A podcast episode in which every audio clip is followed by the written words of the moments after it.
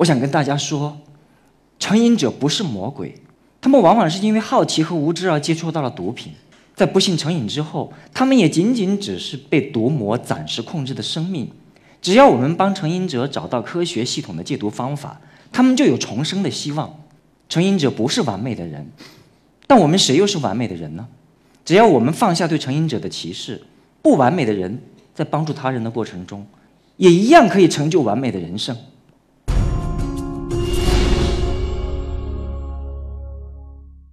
二零零三年，那时候我还是中央音乐学院的一名呃音乐治疗专业的研究生。就在我做毕业论文的时候，我意外地发现音乐治疗的催眠放松技术能够帮助海洛因成瘾者解除严重的睡眠障碍。此外呢，打击乐的即兴演奏技术还能提升冰毒成瘾者对自身多巴胺、内啡肽相关情绪体验的自我认知能力，从而达到行为校正的治疗目标。我当时特别兴奋，因为这真的是我写毕业论文最好的研究方向了。但我后来进到戒毒所，忙活了将近大半年，我却没想到我所有的心理干预的预实验数据竟然全部都是无效的，我几乎要绝望了，因为这意味着我要延期一年毕业。我后来思考再三，我不得不打算放弃戒毒这个领域了，去另外寻找其他新的研究方向。就在我打算告别戒毒所前一天晚上，在熄灯以后呢，我们躺下来开始闲聊。我就忽然好奇地问他们：“哎，你们吸毒究竟是什么感觉？”在黑暗中有一个声音，竟然告诉我说：“他来到这个世界上，最最幸运的就是知道了有毒品这种好东西，而且他还说，如果能够抽粉死，做鬼都风流。”他们的谈话深深地震撼了我。那个晚上，我彻底失眠了。我万万没想到，成瘾者对毒品的。心理依赖竟然达到这样的极致，我更没想到自己竟然这么幼稚。他们全部都是被公安机关抓进来强制戒毒的，一点戒毒动机都没有。我怎么可能用音乐治疗给这些完全不想戒毒的人戒毒呢？但我后来忽然意识到，要想让成瘾者解除毒瘾，我必须要首先提高他的戒毒动机。但我究竟应该如何着手呢？我决定留下来。后来我遇到了小雪。他当时已经是海洛因依赖八年，被强制戒毒十一次。为了躲避小雪的毒友，小雪的家人在三年里搬了十六次家。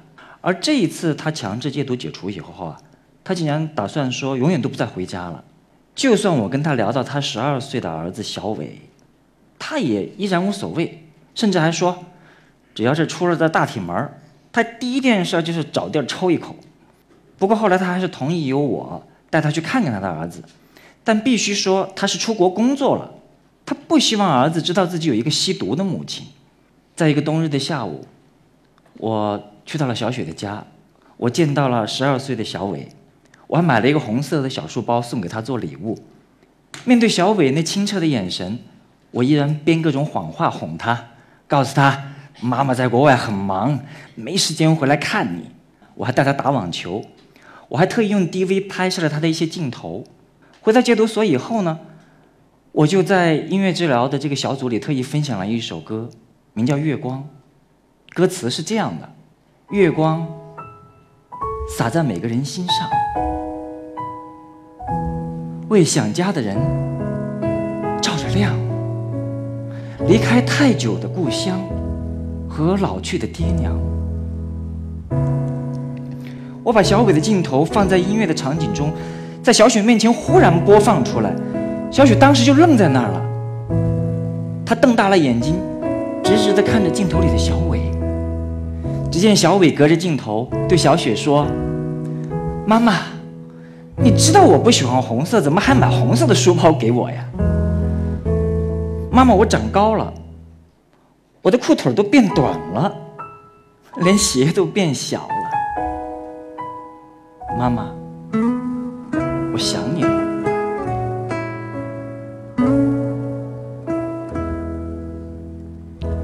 就在那时，伴随着音乐的流淌，我看到小雪的眼泪，像清澈的泉水一样奔涌而出。他的脸上散发出只有母亲具有的那种温暖的光芒。他对孩子的牵挂，对家的期盼，对自己吸毒的悔恨，霎时间全被点亮。就在那一刻，他渐渐的从毒瘾中苏醒过来，开始了他自己最最重要的人生转变。后来，小雪在我的帮助下，还成为了一名和我多年并肩战斗的。优秀的一个心理咨询师，小雪后来悄悄告诉我，其实我当时把他们当成小白鼠做实验，他们都特别反感，觉得我特二。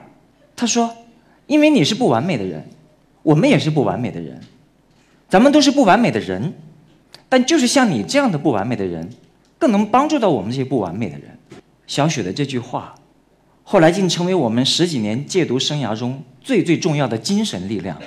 二零零六年。我终于研究生毕业了，但我却高兴不起来，因为随着研究的深入，我知道了毒品成瘾行为在国际医学领域，它是被定义成为一种反复发作的基炎性脑病，跟人的性格、道德、信仰都没有任何关系。这种病的康复过程不但需要相应的药物治疗，还需要长期的心理行为校正治疗和社会为他们提供的一些康复体系。但那时候呢，我国自愿戒毒呢。在这个领域里面，在理念和技术上都很落后。我看到那么多的成瘾者在走出戒毒所以后，又纷纷掉回到毒品的黑洞里面，我就开始怀疑我自己研究的那些冰冷的数据，它到底有多大的意义？经过再三的思索，我放弃了当时留校任教的机会，并且说服小雪一起成立了一线希望 NGO，探索更完善的自愿戒毒方法。我们开始自己制作教材和培训资料。发动更多想戒毒又愿意帮助别人戒毒的成瘾者，让更多不完美的人帮助更多不完美的人，这就是我们所说的同伴力量。那个时候有一个名叫坤子的小伙子，他曾经是某知名高校的高材生，长得浓眉大眼，一表人才。可惜因为对毒品的好奇和无知，他因为吸食冰毒成瘾而被强制戒毒。我们其实知道坤子很爱他的妻子。他出了戒毒所以后，在他的母亲柳阿姨的帮助和鼓励下，加入了我们的一线希望。他经过大量的自学和专业培训，坤子跟我们一起并肩帮助了很多的成瘾者。在这个过程中呢，坤子他自己的戒毒的自信心也在不断的增长，并最终成为了我们一线希望里最最重要的同伴。他成了我们同伴里最最重要的骨干。刘阿姨呢，也因为感谢我对坤子的帮助，还专门为我编织一条围巾。这是刘阿姨在家里找到七种颜色的废旧毛线，花了整整两个星期，带着老花镜，一针一线的为我编织出来的。坤子当时把它交给我的时候还说：“这条七彩围巾虽然不太值钱，但它也代表一点心意，还要我别嫌弃。”后来有一年，在国际禁毒日的时候，因为宣传需要，坤子接受了一家媒体的采访。但没想到那家媒体在节目播出的时候，他们没有做好镜头马赛克的处理，坤子的身份被曝光了，坤子也失业了，因为他不但被他周围的朋友认出来了，连他妻子的同事都认出他来了，这使他妻子也不得不放弃了当时的工作。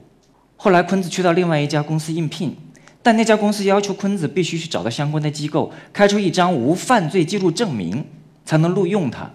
要知道，早在2008年的时候。我们国家就已经颁布了《中华人民共和国禁毒法》，法律条例里面明文规定，吸毒行为是属于违法行为，但它不是属于犯罪行为。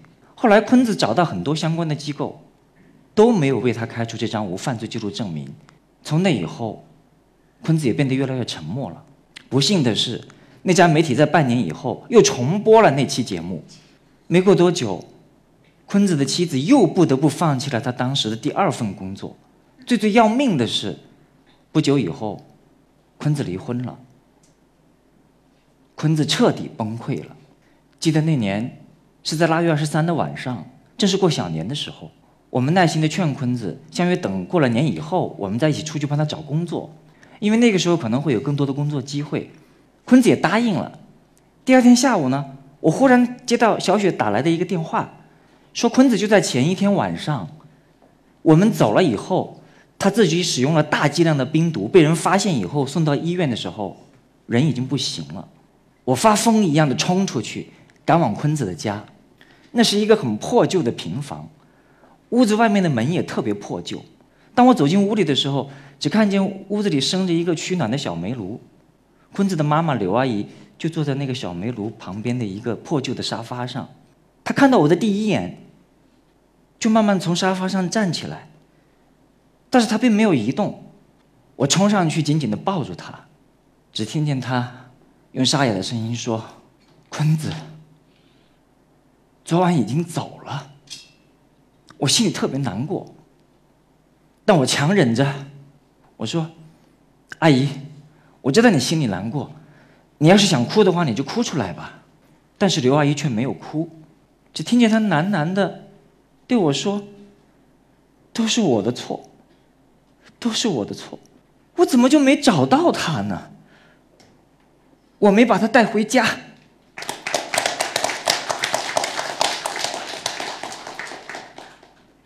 我的眼泪。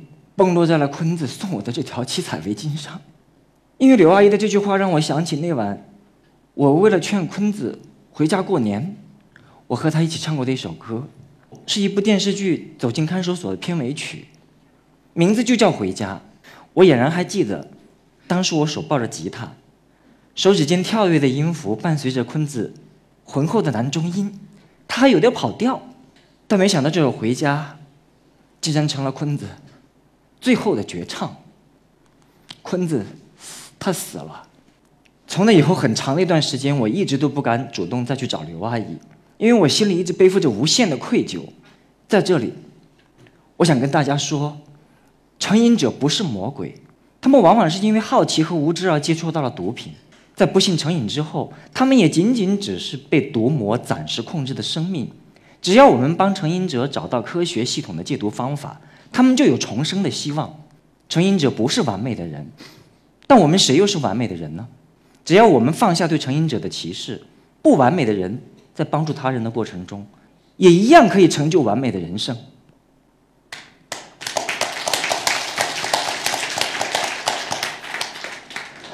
正是坤子的这条命，唤醒了我们后来对同伴的保护意识，也坚定了我们走向社会为成瘾者。减低歧视而呐喊的决心。近十年来，已经有一大批志愿者加入了我们的行列，接受过我们帮助的成瘾者已经达上千人，而且越来越多的演艺公众人物也加入了我们，跟我们站在一起，向毒品宣战。我们打造了一系列的禁毒戏剧和影视作品，走进高校，让成千上万的大学生珍爱生命，远离毒品。我们还把。禁毒文化引进到了戒毒所，点亮更多成瘾者希望的心灯。我忘不了黑夜几点灯人当时走进戒毒所演出的时候，所有的成瘾者当场落泪，全体为我们起立鼓掌的情景。我也忘不了，那是一个属于春天的母亲节。那一年。我们和北京市禁毒教育基地共同组织了一批成瘾者和志愿者，在地坛公园的春季书市举办了一个户外公益活动。当天书市的人流量大约有六万人。我们每个人都穿着印有“我曾经是个成瘾者，你愿意拥抱我吗”这样的一个文化衫。我们每个人抱着一大捧康乃馨的鲜花。我们大家约定，如果在书市里遇到了买书的路人，只要他愿意和我们拥抱，我们就送他一朵康乃馨。我们穿着文化衫，统一戴上白色的面具，然后抱着鲜花，分头到了各自的活动地点。但是在活动开始的时候，很多人经过我身边的时候，都只是怪怪的看我一眼，然后又马上悻悻的躲开。时间一分一秒的过去，我的腿都站得有点酸了，可是，一朵花都没送出去。我真的特别担心。要是继续这样下去的话，会给成瘾者的家属造成就是负面的心理影响。这时候，我忽然看到人群中间出现了一个头发花白、特别熟悉的身影，她是坤子的妈妈刘阿姨。我就慢慢向她走去，她看着我戴的面具，又怯怯的看着我身上穿的文化衫，似乎没认出我。后来。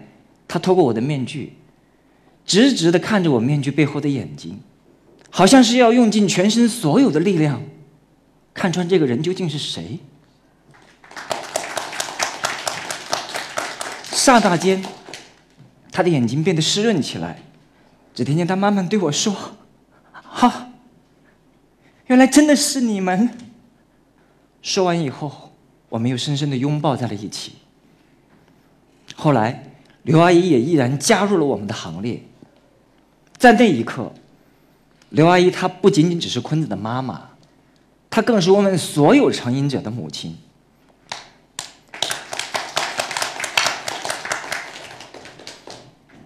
你们知道吗？戒毒对于每一个家庭而言，都是相当漫长和而艰辛的持久战。通过这些年的经历，我们发现坚持到最后的都是妈妈。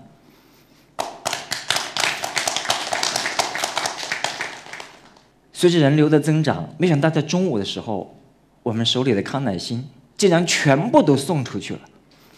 这让我意识到，我们的社会其实不是像我们想象的那样冷漠。我后来轻松的摘下面具，站在地坛公园里那条长长的路边，赫然发现路上熙熙攘攘的人群中，有很多人手里都拿着我们送出的花。他们手里的每一朵康乃馨。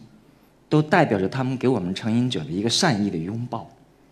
那星星点点的花，就像一片跃动的音符，汇聚成了一条温暖的七彩花流，编织成了人世间最最华美的乐章。那一刻，我又想起坤子唱过的那首《回家》，回家，回家。妈妈等你很久了，回家回家。爸爸等你很久了，骨肉不能分，亲情不能离。为了找到你。我愿付出所有，只为拥有一个温暖的家。牵着你的手，我们回家。春暖花开，愿你拥有幸福的家。